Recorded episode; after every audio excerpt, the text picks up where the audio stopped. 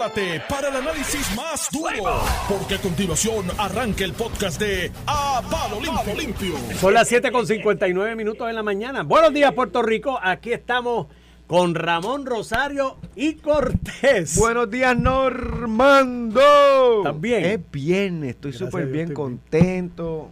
Mira, le tengo una preguntita. Iván Antonio Rivera y Reyes en su programa. A palo limpio, estamos aquí, vivos, viernes, inicio de fin de semana, Hace gracias a Dios que es viernes. Hace tiempo tú me entrevistas. Yo me acuerdo Hace- cuando tú me entrevistabas allá en Guapa. Sí, yo me acuerdo. Yo te extraño porque ahora mismo no hay. Pero es otro tema la para bien. café. No hay portavoces. Ah, No hay portavoces. no hay mucho. hablen, no hay, No hay mucho, ¿verdad? Qué Hay mucho, generoso mucho. tú eres. Tú eres un hombre de, de- de buen Hay corazón. unos que son buenos. Mira, Cuéntame. Ustedes compran, ustedes compran la teoría esta que dice, y voy a leer a mi querido amigo José Chonqui Que Delgado, está citando también que está citando a su vez a la comisionada. a Jennifer González. Dice, la comisionada, varias cosas. Bueno, voy a cogerlo desde arriba.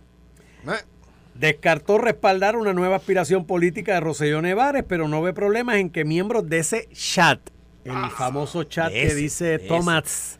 Thomas, Chat. eh, Rivera esa- no, y otros también. Mira, de ese eh, chat. de ese chat, como ese dice, como Sánchez, eh, Elías Sánchez, con el que conversa, o el abogado Ramón Rosario, Aquí un cercano colaborador del gobernador. Pierluisi, No. participen en una campaña electoral. Dice, de mí hablaron en ese chat y sucio. yo, de hecho, Si alguien se debe sentir ofendida por lo que se dijo allí, soy yo. De algunos no quisiera volver a saber. Ay, Yo no sé que no, no es ni De Ramón. algunos sí, de algunos no. Ni Elías, ni, Mira. ni- Ahora bien, de Carlitos Bermúdez. y Elías, no incluso reveló que ha tratado de volver a reclutar al asesor de comunicaciones Carlos Bermúdez, otro que fue miembro del nefasto chat y a quien conoce desde la escuela superior. Estoy detrás de Carlos Bermúdez porque me encantaría que él estuviera en mi campaña. Él siempre ha estado ahí, aseguró al tiempo que negó que en este momento la asesore por medio de alguna otra Mira, compañía. Esta, esta tarde Pipo te dice una Pero- entrevista. Ay, yo estoy detrás de Andy para que Andy me ayude en alguna. Pero cuestión de la fíjate, campaña. eso, no esa última línea, de- esa última línea que dijo Normando, asesoría a través de compañía, o sea, mediante Ella- ella nie- contrato. ella niega. pero, Por ok, ejemplo, está bien, pero ejemplo, eso, pero yo no, la- y yo no tengo ningún contrato ni ninguna compañía ni nada. Yo no, eso uno lo hace voluntario en las campañas políticas. Por afinidad. Digo, pero tú lo Pues entonces ella puede- de vez cuando Ella- te o sea que tú, Ah, tú- de vez en cuando cuando te llama. o sea, tu Sí, planteamiento sí. es que tú Par- crees que Carlitos la, no- la está asesorando gratuitamente y ella ha tratado de hacer contrato y no han podido. Pero si la asesora gratuitamente, tiene que ponerlo Mira, en el yo, informe, a son mí, donativos. Edwin Ah, Mundo dijo En especie. algo en la entrevista que le hizo Normando, que él ve la huella de Carlitos, las cuestiones Dios, del. Canam, el baile. Eso es Carlitos Bermúdez, digo, no necesariamente es él, pero se parece a lo que hace Sí, Carlitos Bermúdez. sí. Y Carlitos Bermúdez Es. Un, es un asset de tres pares. Una campaña es muy bueno, conoce los medios, conoce las líneas políticas.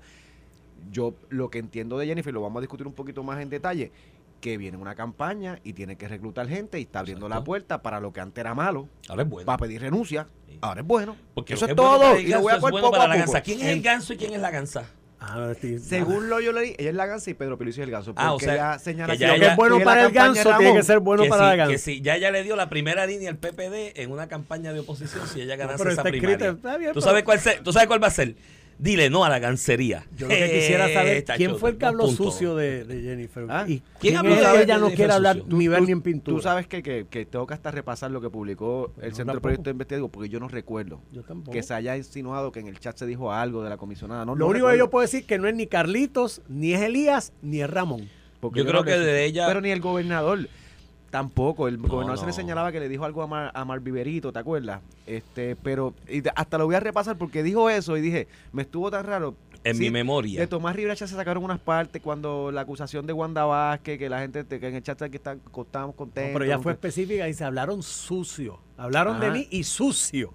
Es más, hay personas sucio. que no las quiero volver ni a ver. Ay, padre. De verdad, pero sucio. Yo lo más que recuerdo, y estoy abusando de la memoria, porque eso yo lo leí hace No, no, lo- tiempísimo lo a atrás, es un chiste con las donas de Krispy Kreme y la cuestión, algo así. Déjame ver si pero Tommy no me pasa fue- el chat porque eso salió de la oficina de él. Seguro, él tiene- que me lo él envíe. tiene, él tiene a el los original, él lo tiene. Bendito. El temple Bendito nomás. Ah, tú eres el tercero. Pero- no, perdóname, perdóname. Soy el número uno. Ah, tú eres el uno. Sí, señor. Mira, Normando tiene Pero no era una, Natal el uno. No, señor, pared. Natal es el 3.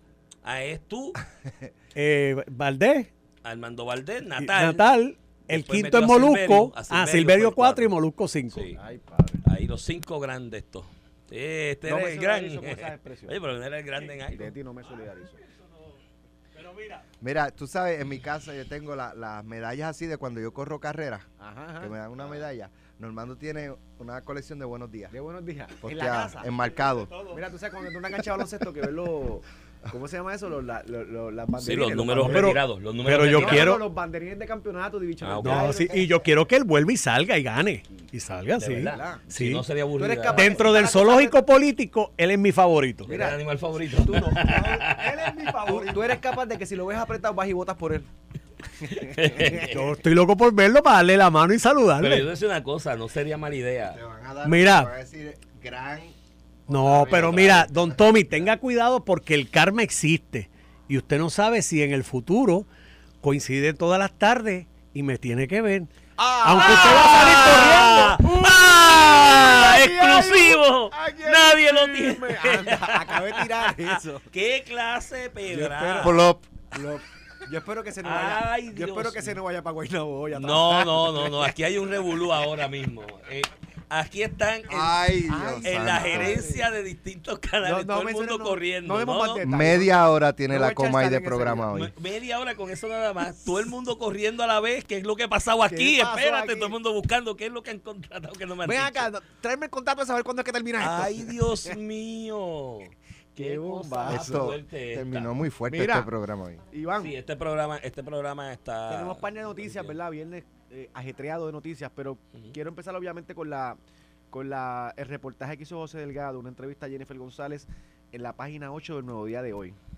Este, y, y- y un poco, ¿verdad? Eh, el, el enfoque de la noticia es el anuncio que hizo Pedro Pierluisi de que va a anunciar el 1 de octubre eh, su candidatura. Ella dice que no va a asistir, evidentemente, aunque corra para comisionado residente, no va a asistir porque todavía está, está en esa medición de fuerza, independientemente de cuál sea su determinación al final. Este, ese- esa es la, la razón de la entrevista, pero se dan par, par de detalles, ¿verdad? Más allá de que dice que no va a participar en, en la radicación de candidatura, lo que para mí es más que obvio. Este habla que cuando le preguntan de nuestra insistencia de Elías Sánchez, que vuelvo y te digo, yo no sé por qué la insistencia de negar. Digo, y, y- y ella me menciona a mí como que yo estoy en el grupo de Pedro Pérez, y eso ha sido público. Me nombró al comité en un momento de plataforma, al de reglamento, el reglamento nuevo del PNP, nombramiento público. Este, no entiendo por qué tú ocultar a la gente que te ayuda. Yo me sentiría bien mal eh, eh, si, si tú ayudando a alguien y te utilicen, te nieguen. Entonces, es como que no, no, Elías Sánchez, yo hablo con él. Esto es una cita de ella. Cuando tenga que hablar con la gente que tenga que hablar. Él no forma parte de mi equipo de campaña ni es mi director de campaña. Pues no se trata de eso. No es que hay, no hay un grupo de campaña. El grupo de campaña que uno ofrece a los medios de cara a una elección lo hace con una conferencia de prensa. No hay, de hecho, nadie tiene grupo de campaña. Todo el mundo sabe que Caridad Pierluisi será la directora de campaña de Pedro Pierluisi, pero hoy no es la directora de campaña porque no se ha hecho ese anuncio. Pero todo el mundo sabe que va a ser ella. Pero todo el mundo sabe que va a ser ella. Entonces, eh, eh, ella lo limita todo. Y cada vez se pregunta por Elías Sánchez, que es, escúchame, y lo digo y lo hemos dicho varias veces aquí, es un gran estratega político, es un activo en cualquier campaña política, punto, digan lo que quieran decir. Es, sabe de política, ha estado en muchísimas campañas políticas y, y tiene que aportar. Pero entonces ella le preguntan por Elías. No, no, él no es parte de mi, de mi comité de campaña ni es mi director de campaña. Es que todavía tú no tienes director de campaña ni equipo de campaña. De eso no se trata. Dilo, te asesore y ya. Que, que, que si al final ella va a terminar asesorándote. Entonces, más allá de eso, viene con lo de con lo de que, ella no ve problemas. Y aquí voy un poquito al, pri- al privilegio personal. Que ella no ve problemas con que miembros de ese chat, como Elías Sánchez y como me menciona, este, participen en una campaña electoral. Y yo coincido con ella, de hecho. eh, Ayudé en la campaña de todo el PNP en el 2020, luego de, de los incidentes del 2019, como lo hice en la campaña de eh, Ricardo Rosselló, la de la primaria con Pedro Peluisi, la de Luis Fortuño y todas las anteriores. Este, desde que yo estoy involucrado por la edad, cuando la edad me lo permitió, en campañas políticas. Y yo me pregunto, pero ven acá, ¿qué fue lo que cambió? Porque en el verano del 2019 se le pidió la renuncia a un gobernador electo. Electo, un gobernador que los puertorriqueños votaron por él por estar en el chat. Entonces, eso era un poquito de que cambié mi opinión, de que ya el chat no hay problema. De hecho, dice que no hay delito. En efecto, sí, siempre se dijo que no había delito. Bueno, eso no, eso no se dijo delito. allá, entonces. Los ella, juristas que andaban por ahí diciendo que había delito, yo los reté varias veces a que me dijeran dónde estaban los delitos. ¿Cuáles eran? sí, Pues sí, sí, nunca sí. nadie lo pudo decir. Aquí empezaron dos, dos de medio, diciendo abogado, abogado, ¿De quién estás hablando? uno de ellos federal, ¿no? Aquí empezó Leo Aldrich y Aníbal Acevedo. Vilá, diciendo a opinar que habían delitos. Y por Millatul. Y yo dije, díganme en dónde. Digo, y hasta Jay Fonseca dijo algo de, de, No, de pero la Jay- parte Jay- de... Jay para aquella época le hablaba a Leo. del monitor, del monitor, no, no, pero Jay dijo que si podían haber eh, delitos porque eso es amenazar, como, como si en un chat tú amenazas, pero, Pero, anyway, como tú amenazas, diga, aparte de que amenaza, era política pública de la administración de ustedes. lo, que lo no había dicho yo política, políticamente yo había dicho públicamente pública. que Arnaldo Claudio era enemigo de la administración del PNP y Sí, que estaba molesto cuando- porque no lo nombraron superintendente la policía, eso lo dije yo Media Tour, públicamente. Cuando empezó el Media Tour de los delitos, yo recuerdo en una entrevista que me hicieron en un medio que yo dije, bueno, que me busquen cuáles son los delitos, los elementos del delito y me relacionen lo que se ha publicado con los elementos de cada delito, porque es que yo nunca lo vi. ¿Me entiendes? Para mí siempre fue un gran acto de hipocresía, la supuesta indignación, porque no bastaba con decir que se indignaran, porque la indignación tú la matabas con el elemento de que aquí todo el mundo tiene un chat. Aquí el menos que puja pues una lombriz, todo el mundo tiene un chat. Y ese era el planteamiento. Ah, pero había que poner el elemento de delito. Para que la gente así se indignara. ¡Ah, los delitos! Sea, eh, por Dios. Pero en aquel Pero entonces- ella fue la primera que pidió renuncia. Ella fue la primera que le pidió la renuncia a Ricardo Rosselló. Tiene nombre y apellido dentro del PNP. Ricardo, este, Jennifer González. Punto. Eso, y eso es así, eso es parte de la historia. Pero entonces, y tú sabes que coincido con ella, lo que me molesta un poco que sea ahora.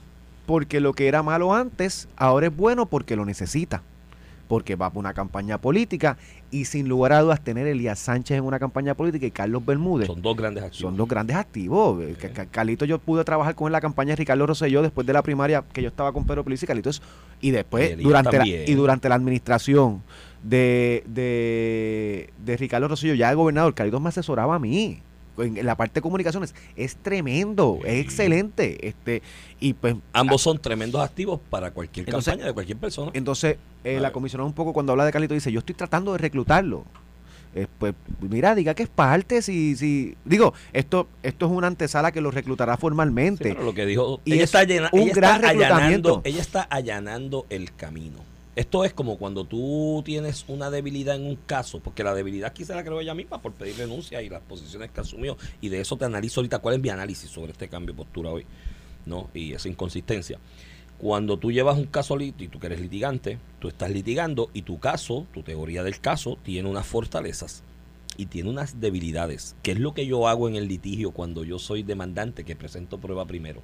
Las debilidades del caso, pongo a mi testigo a hablar de ella rápido. Yo saco la debilidad y la pongo sobre la mesa y mi testigo habla y explica los, los racionamientos detrás de las debilidades y ella lo que está haciendo es adelantando porque como ella misma junto con otras personas crearon esa ficción de que eso del chat era un delito y era una cosa inmoral, de que, ay Dios No, no, mío, y que, y que el de la PNP vaina. y creó la fic- creó la ficción, o por lo menos a nivel de liderato, porque de base hemos visto lo que ha pasado después en relación a Ricardo Rosselló, pero cre- ayudó a la narrativa de que aquí todo el mundo está unido para que Ricardo Rosselló votara, Incluyendo incluyendo, los los PNP. Ujú. Ella fue la y primera, ahora como líder le del PNP. la pasta al tubo. Pero pues, el- eso ni, ni se va a discutir. Al final del día tendrá No. en su equipo de campaña gente muy buena que también estuvo en el chat, punto.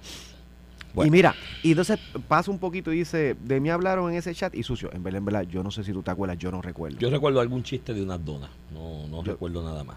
Eso no puede ser sucio, porque la Por dona, eso eso, no es sucio. buenísima, a mí me encanta. Creo que hubo un chiste de las donas y me imagino, si mal no recuerdo, vuelvo y te repito, estoy abusando de la memoria. Eh, lo que leí fue un chiste alrededor de eso, ¿sabes? No, tengo que repasar, pero eso de, No hablé de y sucio. creo que hubo algún chiste sobre la apariencia física, que para mí, pues, qué sé yo, eso lo hace todo el mundo por ahí con 20 mil gente. Creo que hubo algún chiste en todo esto, pero Ok. sucio Yo- y yo- que se usaran yo no- palabras yo no sobre, recuerdo sobre y me ella. extrañaría mucho que yo haya dicho algo. Pero nada, anyway. No, no, no, en el caso tuyo no, no. Vi de, vi a mí, y vuelvo y te repito, yo- No sé, no. lo, lo que recuerdo es dos chistes alrededor de ella o algo de las Prometo donas que- repasar, repasar, el- algo de las donas que pues, repasar lo que el Centro de Periodista Investigativo publicó en las 800 y pico de páginas aquella que, sí, pero sobre que, lo de las donas que gente- Raúl, y- que Raúl y Maldonado en la investigación del FEI aceptó Sí, que que estaba editado, alterado. editado y alterado. Sí, sí, eso Porque está. yo te aseguro que allá habían cosas que yo que lo, lo publicaban los medios como unas grandes verdades que eso Estaban alterados. no era así. Estaban O sea, alterados, editados. No era ni como hablaba el gobernador, ni, no era punto. Pero Estaban anyway, alterados, editados y fuera de contexto, que es más importante Lo- aún. lo dijo las bajo frases, juramento. las frases hay que interpretarlas en el contexto. en el que lo se publica, el que lo, el que acepta que lo publicó la investigación Dice del que lo alteró. él mismo acepta. Yo dije los otros días eso, que era un chat alterado y me cayeron arriba dos o tres. Pero eso no lo dices tú yo, eso lo dijo Raúl y Pero, Maldonado. ah, Al este. fiscal especial independiente se lo dijo él. Dijeron, mira este fotuto defendiendo y los pendejos diciendo que el chat estaba alterado. Es que eso no lo dije yo, eso lo dijo Raúl y eh, según se desprende bajo juramento Y como esta, parte de la y investigación. esta del FEI. apertura poco a poco de la inclusión de Bermúdez y, y Elías Sánchez me, me suena, a, y te la doy a ti como siempre digo, esto, esto es un juego de nueve entradas y punto. Pues me suena a que está mirando para la gobernación. Es así. Porque tú no te coges esta candela de equipos de campaña para comisionar reciente una, una elección fácil en el PNP para ella, eh, o a esta etapa de la, del juego. Porque si ella corre para comisión reciente, nadie tendrá primarias en el PNP. Las primarias las va a causar que ella corra a la gobernación. Habrá primarias también para comisión reciente. Hoy, Entonces, te, hoy, te- lo- hoy te le añadí mantequilla de trufa al steak. Buena que es. Buena, encima Buena del que- steak te la añadí porque se me acercó el steak un poco más. Sí, bueno, eh, hoy yo leí esta entrevista y dije, eh, Iván dio un hit. Un hit. Pero sabes que como que era voy adelante Entonces cinco carreras. Mira, Voy adelante cinco carreras. Y me No, va- no, mi, mi apuesta es la Mira. que va a haber primaria. No Oye, quién con- la va a ganar. contextualizaron que yo creo que ya todo el mundo sabe esto. Iván y yo hicimos una apuesta desde el año pasado. Desde el año pasado. Desde el año pasado, una cena. Hace un año y medio pago, yo dije que esa primaria estaba casada. Y Todo pago. Yo decía que no hay primera. Todavía me, con- me, me- me insisto. y por la gente que me ha escrito. Que quiere que le invite a esa cena, esa cena tendremos que separar 25, 25 mesas. Vamos a hacer un live desde allí. Vamos a hacer un live de ahí. Eso va a ser, lo vamos a hacer. Mira, y pero un, un punto que me, que me llamó la atención, le preguntan eh, a la comisionada por Francisco Domenech, quien ha sido su, su director de campaña en las pasadas elecciones. Este, la, porque yo he escuchado un poco el análisis de que si Francisco Domenech, que eh, Kenneth McClinton, que es socio o era socio en, en Politán, una empresa que tenían en conjunto, eh, con, con- de, de cabildero y abogados y a- a- harán sus cosas. Hacían cosas legales. Eh, y yo creo que hacían cosas legales, Yo pero de a mí cabildero. cada vez que dicen cabildero, eh, yo pienso que la gente que, que le han querido poner un mote. Ah, no, no, no. o sea, no. que la industria de cabildero no en Puerto Rico, en el mundo En el entero. mundo entero existe y es buena. Entonces es, mala si es con los intereses privados, pero si es con las sin fines de lucro, que hay cabilderos de verdad, que se dedican a las sin fines de lucro, y lobbying, pagan. sindicatos Y todo. sin- pero las sin fines de lucro pagan sus cabilderos. por eso. porque Y no está mal, no está mal, tienes que empujar tu agenda. Pero anyway, sácate ese tema al lado. Tienen esta empresa, cuando salen las críticas de Kenneth McClinton de que Jennifer no está ready, que no ha hecho su equipo de campaña, eh, un poco hasta escuché gente decir, no, que es que tú sabes que uno se va con, con Jennifer y el otro se va con, con el otro para estar bien la firma. No, eso no es así. Es- Kenneth McClinton sí. históricamente ha estado junto con Domenech en las campañas de Jennifer. Siempre han sido afines en el mismo lado. bien aliadas de Jennifer. agendas en común. agendas en común y siempre están en las campañas juntos. Pero Jennifer, entonces la semana pasada, eh, Jennifer, eh, Kenneth McClinton hizo una de estas expresiones a- en una entrevista del vocero de que eh, Jennifer no había hecho lo que se tiene que hacer para correr para la gobernación, dando la impresión de que ya no está preparada porque no ha hecho lo que tiene que hacer a nivel de campaña. Y Jennifer revela un dato importante en su entrevista que uní varios, varios cabos y que yo desconocía, aunque había escuchado que había una guerra interna con esta persona particular, que fue el licenciado Francisco Domnech. Dijo que desde diciembre del 2022, su pasado director de campaña, el demócrata Francisco Domnech, no le asiste, pero aclaró que están en conversaciones sobre cuál será su rol de cara a las elecciones del 2024. Y ahí yo dije, bueno, ahora todo me hizo sentido. Porque no es que no colabora con ella desde diciembre del 2020 cuando se acabó la última campaña, que era director de campaña. No, él estuvo colaborando los dos años, los primeros dos años de su nuevo mandato. Y en diciembre del 2022, hace ocho, menos de un año, ocho, nueve meses, deja de trabajar con ella. Entonces, aquí yo digo, bueno, en parte ya sé por qué Kenneth sale. Eh, no tienen a Francisco Dolmech como director de campaña, no está haciendo lo que se tiene que hacer. Fíjate cómo tuvo esto. eh, Kenneth dice, bueno, pues si no tienen a Francisco Dolmech, no nos tienen incluido a nosotros, ahí no están haciendo nada de lo que tienen que hacer. Eh, ya un poquito de que, llámame, llámame, yo quiero ser parte. Y estos anuncios de que estoy suplicándole a Carlitos Bermúdez que venga a la campaña, que es un poco introducir a Carlitos Bermúdez sin decir, sí, sí. este es mi director de comunicaciones. Es para, es- es para que nadie le coja por sorpresa y no sea noticia. Y poco a poco decir Ujú. que, pues, que Elías no es parte de mi campaña, pero yo hablo con él. Es como introducirlos con miedito, tú sabes. Mira, diga que estaba ahí, eso no es nada. no Son buenos malo. PNP. Ya admitió y aceptó que el asunto Pero del chat fue me hizo filfa. sentido que Ujú. esté en el cambio de equipos de campaña. Dejó en diciembre del 2022 a Francisco Domenech Bueno, pero... y ahora tiene nuevo equipo de campaña que a- Bermúdez siempre ha estado Mira, con voy a- Elías Sánchez. Te voy, a, te voy a dar otro detalle y otro dato. Siempre ha estado en campañas De, pasadas. eh, hace tres días, hace tres días aproximadamente, Jennifer González o la cuenta de Jennifer González eh, puso un tweet sobre el aniversario de María, el sexto aniversario del huracán María, y su planteamiento de que a seis años aún no ha comenzado, a pesar de haber fondos asignados, el proceso de restablecimiento y reconstrucción del sistema de energía eléctrica como debería estar a estas alturas. El wording de ese tweet, es Ramón, el wording, de hecho me acuerdo que a manera de entretenimiento, como en ese momento estaba dándome un break para el café y estaba aburrido, yo lo retuiteé y tagué al gobernador y le dije, mira, eh, que dice Jennifer que tú no sabes gastar los chavos, la traducción de, del tweet. En ese tweet, Ramón, ya yo noté un cambio de estilo en la redacción de lo que ella estaba tuiteando desde su cuenta con su línea de que yo consigo los chavos y esta gente no los gastan. La manera en que estaba tuiteando y haciendo ese tipo de approach público era una manera un poquito burda, era un poquito taqui la forma en que lo hacía y lo que le estaba trayendo a Jennifer González Ramón era problemas con la base del PNP, porque cada vez que atacaba de esa manera, que era un poquito burda, que era un poquito destemplada, en el lenguaje que se usaba y los conceptos que se utilizaban, le traía problemas, perdía votos.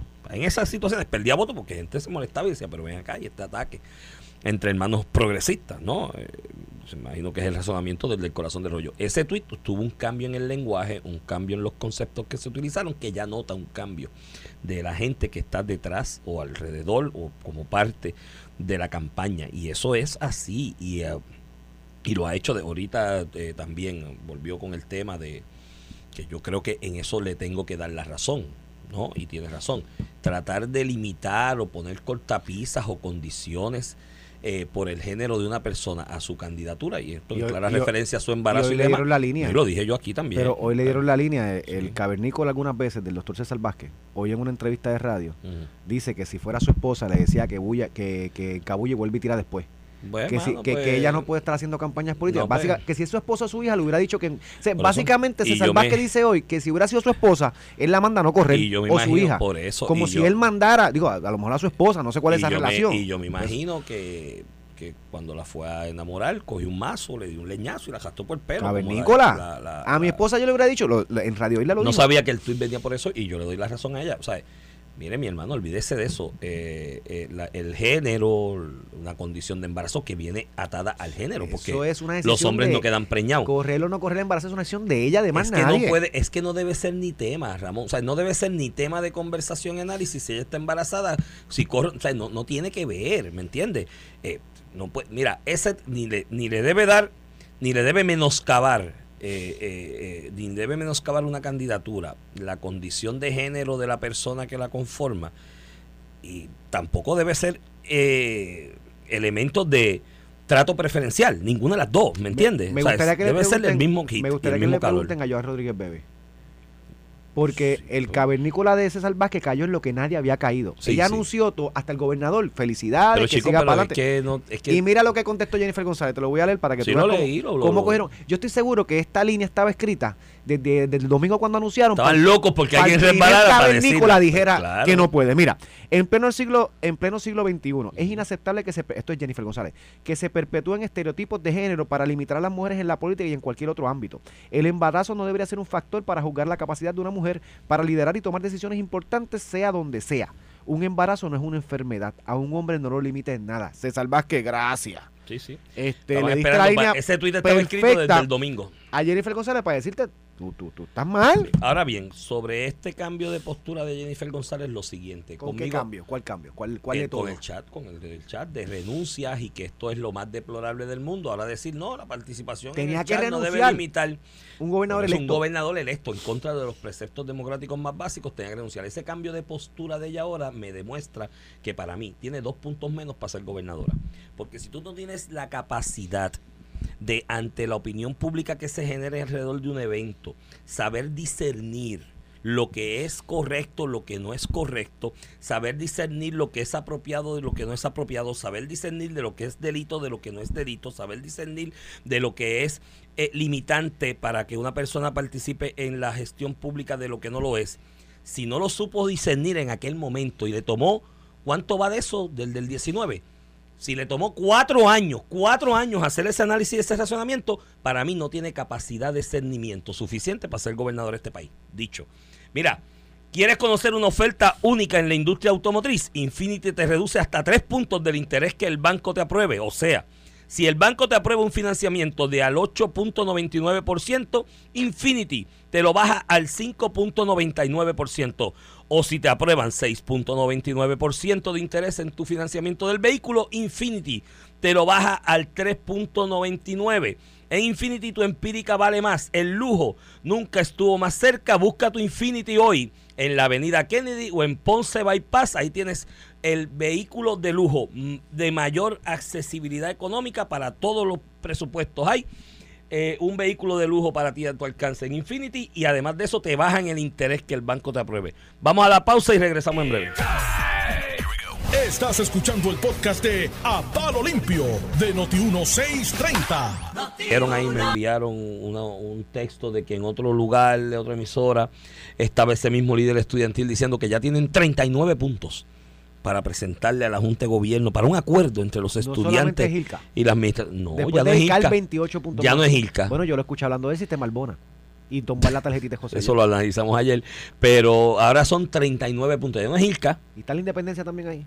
A lo mejor. El proceso democrático. Me dieron que en otra emisora le preguntaron, que dijo eso, cuando le preguntaron cuáles eran los 39 puntos, que se cayó la llamada. De esas misteriosas que, ¿te acuerdas? Cuando el huevito decía, lo bueno de las entrevistas por Sky era que cuando te hacían preguntas difíciles, te decía, hello, hello, se ¿Y por qué tú cortó. ese tono?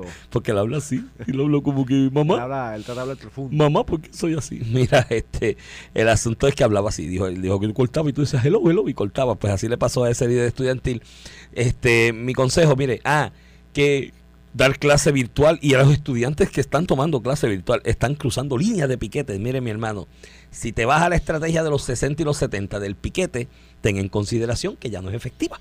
Porque existen medios tecnológicos de avanzada y el avance de la tecnología que permite dar Y usted- clase y aunque tú tengas una línea de y piquete. usted tiene derecho a no coger clases en, en calidad de protesta y alguien Y tiene alguien derecho a, coger clases porque no pide igual que tú. Pero, Exacto, pero y, ¿cuál es el quiere- y- problema? y no se quiere atrasar. Yo no quiero coger clases porque esto está mal, pero Toda que esta- está bien, ese tampoco. Toda esta suma de elementos y de eventos en las últimas 24 horas, Ramón. Ah, la de allá de Mayagüez, este, creo que del Consejo de Estudiantes de Mayagüez, que todos los recintos están analizando qué alternativas van a tomar y qué medidas van a tomar para solidarizarse con los estudiantes de Río Piedra y hacer un paro en otros recintos también. Ya mi hermano, señores, se le vio la costura a la bola. Aquí Ilka Ríos, repito y me recalco, no conozco. Nunca he tenido el privilegio de conocer y no la quiero conocer tampoco. Me importa un bledo. ¿Me entiendes? Pero ya se le ha visto la costura a la bola. El paro en ciencias médicas tiene que ver un bledo con Ríos y el cambio de nota aquel de un acuerdo. Ya eso no tiene que ver nada. Esto es otra cosa. Aquí hay otras cosas detrás. Hay unas intenciones de crear inestabilidad política dentro de la universidad. Así que mi consejo a los políticos, ni miren para allá. Déjenlo allá, que sigan allí. Que en algún momento los que quieren coger clase allí de manera presencial dirán, mira, vamos a convocar asamblea y vamos a acabar esta vaina. Y ni miren para allá. Y al presidente de la Junta, al CPA Dalmau, que tampoco les haga caso. Que haga su reunión de la Junta Ordinaria según la tiene convocada en agenda y siga para adelante. Que lo resuelvan allí como ellos quieran. Yo pi- pienso igual. Iván. Eso así. Y ya no es una cuestión de si Irka está bien o mal. No sé, yo no, No, la pero es que ya no es Ilka. Es que ya no es Irka, es que o le entregamos la administración a ellos o la administramos nosotros. Tienen dos opciones. O se la dan a ellos que decidan ellos, o le dan las llaves y ustedes cuando quieran abrirla. Los Mira, que se quieran colgar en ese mete que se Oye, cuelguen. Iván, noticia, noticia aparte, que no, no, no lo vi en los medios cubiertos hoy. Eh, tú sabes que el- en el primer circuito se ventilaba la controversia sobre que la Junta invalidó la ley 41 del 2022, que es la ley esta de la reforma laboral, Ajá. y que había fueron decidido Boston y lo y confirma y confirmó. confirmó pero instancia. eh, Hernández, como presidente de la Cámara, presenta una solicitud, un tipo de reconsideración es que lo reconsideren el pleno de los jueces y, hace una exposición en su escrito de que este esto de la creación de la Junta, tratando de impugnar la Junta, esto de la creación de la Junta no fue consentida por el soberano. Y que al no ser consentida por el soberano, pues no pueden invalidar leyes. Es un poco el argumento eh, jurídico. Y eh, durante el día de ayer, horas de la tarde, eh, casi a las 5 o 6 de la tarde, el primer circuito bajó su decisión denegando. Pero el juez El Pi hizo unas expresiones que está que está que coincide con la denegación de considerar el planteamiento de Tatito Hernández, que mano es una joya. Tiene una, dos, tres, cuatro páginas solamente. Está en los medios, ahorita la subo en, las redes también. Este, donde el juez El Pi, que es un juez que estuvo en distrito en Puerto Rico, es puertorriqueño, eh, presidió el, Tribunal Distrito Puertorriqueño y fue ascendido recientemente al, al primer circuito de Boston. Pero un, po- un poco le dice el juez Helpi al speaker de que tampoco fue consentido por el pueblo todo lo que ha ocurrido en Puerto Rico desde 1900, que esto ha sido una imposición y que no es la rama judicial la que le debes llevar ese reclamo, que ya bajo el ordenamiento constitucional se ha decidido que el Congreso tiene poderes plenarios sobre Puerto Rico y que la, la controversia tiene que trasladarse al Congreso, un poco diciéndole al presidente de la Cámara, mira, no vengas para acá a llorar, de que si esto está mal, de que si tú estás, de que estás dolido, que te impongan esto, tienes que ir al Congreso y cambiar la relación eh, de estatus que tienes tú con los que tiene Puerto Rico con los Estados Unidos. Si tú quieres algún remedio, no es aquí, es allá, no vengas a llorar aquí. Lo que no estás defendiendo en el Congreso, que es la arena política donde tú puedes cambiar la relación de Puerto Rico con los Estados Unidos. Y nada, me pareció genial eh, la disertación del juez El Pique. Si alguien conoce de la, de la cláusula territorial, porque ha escrito libros y tratados, es, el juez El Pique, que ha dedicado mucha parte de su vida a esos menesteres. Mira, en una noticia eh, positiva, eh, y yo creo y yo coincido con este acercamiento, se resalta en el periódico El Nuevo Día, en la página 10, que para el republicano Glenn Thompson le parece que el gobierno local, de Puerto Rico, puede seguir preparándose para acceder al programa federal, esto en el traspaso del PAN al SNAP, ¿no? Y yo coincido plenamente, de hecho creo que hay un programa piloto de algo que ya está estableciendo el Departamento de la Familia y yo coincido con esa apreciación y no tan solo coincido con esa apreciación, mi, as- mi exhortación al gobierno de Puerto Rico desde el Ejecutivo, desde Fortaleza, el Departamento de la Familia, es que sí que sigan, eh, comiencen ya la transición para que para ese programa porque ciertamente coge tiempo, va a requerir inversión de dinero. Eh, en una parte en esa entrevista se le pregunta a Tatito Hernández que está ya hace como una semana con 11 legisladores entre populares y PNP. Tiene PNP, está, viste que Tatito es un líder, él lleva sí. PNP No, no, porque para, evitarse la pelea. Aunque yo Sí. creo que aquí se justifica que estén allá. Sí,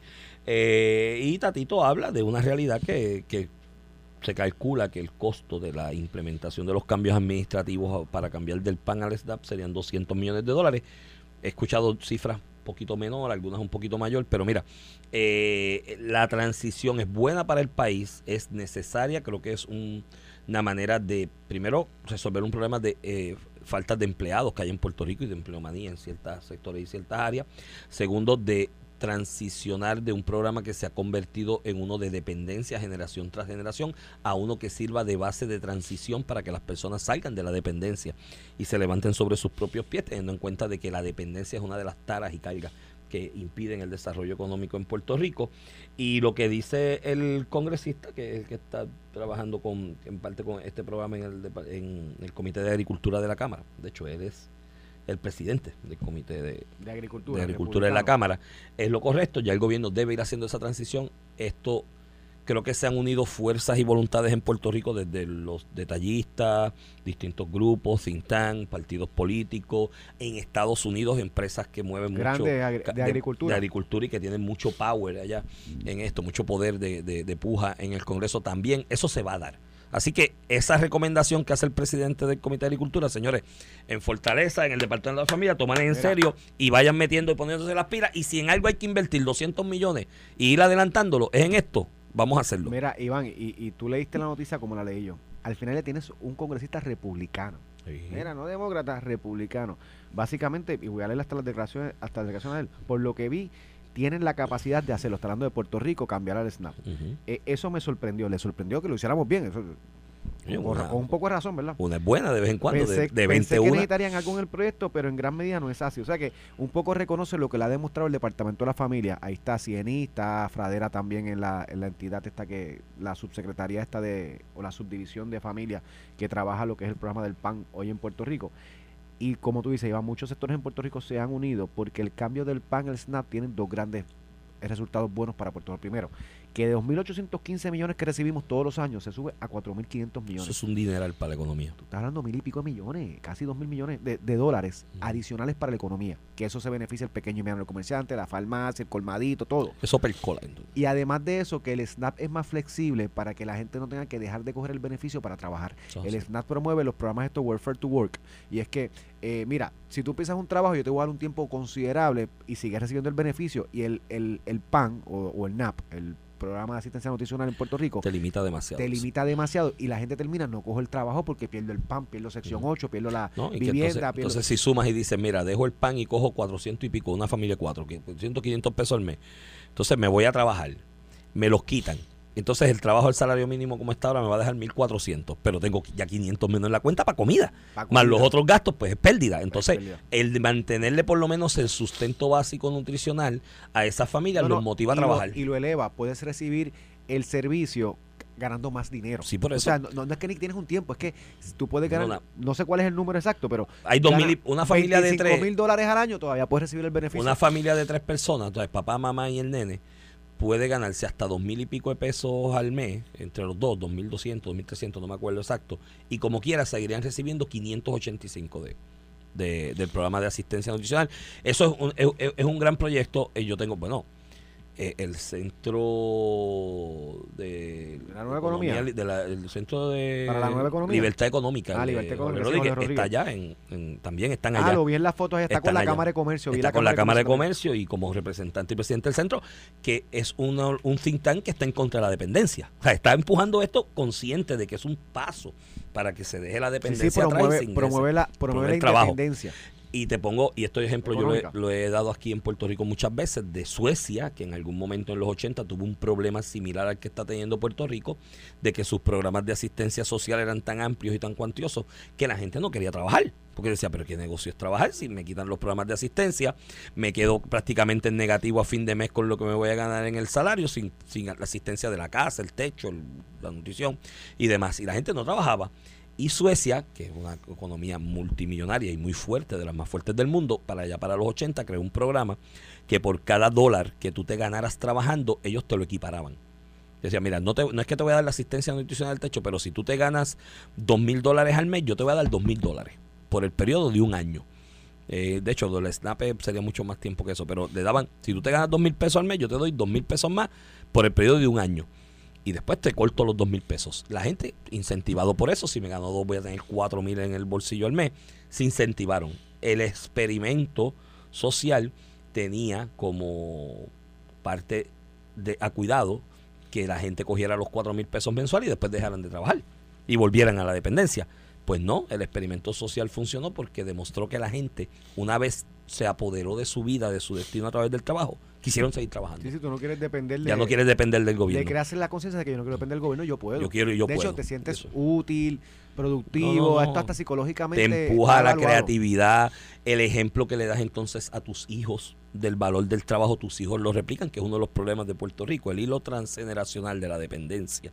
Ha sido tal que los Yo vi- hijos ven a padres viviendo de la asistencia y siempre porque yo voy a trabajar. Yo, yo vi un estudio que el problema de los, sobre todo los residenciales, públicos grandes, es que las generaciones que vienen de abajo, esto es medido, Sí, sí. que las generaciones que vienen de abajo, eh, lo que tienen en su panorama es aspirar al, a, al- a tener el, el apartamento en el mismo residencial público, o sea, entonces pues le limitas la capacidad, no si lo- logras que los papás trabajen, que busquen otras alternativas, habrá gente que necesita asistencia legal siempre por incapacidad, edad, pero hay unos que tú Ah. puedes eh, eh, promover que aporten, además que hace falta empleos aquí, hace falta Claro, gente que por eso es que, es, que, es que por los dos lados es ganancia. Esto es uno de los mejores programas que puede pasar, es una de las mejores cosas que puede pasarle a Puerto Rico. Dentro de la gente que reconozco, pues ta- reconocí ahí a Tatito, Jorge, el ejecutivo, que estaba haciendo cosas positivas en cuanto José a Luis esto y Dalmau llegó a ir también. José Luis Dalmau llegó a ir también. El- dentro de la gente que tengo que reconocer, te tengo que reconocer también a Luis David Perna. Ah, que no, desde Prafa, que llegó sí, sí. a dirigir Prafa, esto fue uno de sus Esa es la misión uno de él, proyectos. Y fue su, su prioridad. Y sé, me conta, ya está el joven Payano, el apellido Payano. Sí, que sí, Payano, Payano. talentosísimo, está trabajando allí con él. Que me ha Escritor, comentado. escritor, escribe muy bien. De hecho, tengo pendiente con él que aunque sea por teléfono entre para que hablemos de un trabajo. no, un, por un libro teléfono no, que tiene, cuando pues. esté en Puerto Rico nos llame. O cuando esté en Puerto Rico, que venga con nosotros porque tiene, tiene un poemario bien, bien lindo, bien bonito, bien bueno. Es un, es un gran escritor. Pues él me comenta cositas que han hecho y, y sé que están envueltos en esto. Y esto es de lo mejor que le puede pasar a, a Puerto Rico en, en este momento. Así que vamos a empujar esto todo. Y, y- y mira, Tatito es un líder. todo el mundo pensando que no, pero Tatito está ahí fajado con, con su gente en lo que tiene que hacer. Oye, oye, by the way, nota aparte. Tú sabes que yo he mencionado aquí una película eh, española, Asbesto. Asbestas. Tengo que verla porque que he dicho que la vean veces. porque sé que debe estar en algunas plataformas. Lo que pasa es que hay plataformas que esas películas te las venden muy caras o si no te exigen contratos de mucho tiempo para ver una película. Pero a los que yo le he mencionado esa película, que me han escrito radio escuchas y me han dicho, este, mira, ¿dónde consigo la película esa?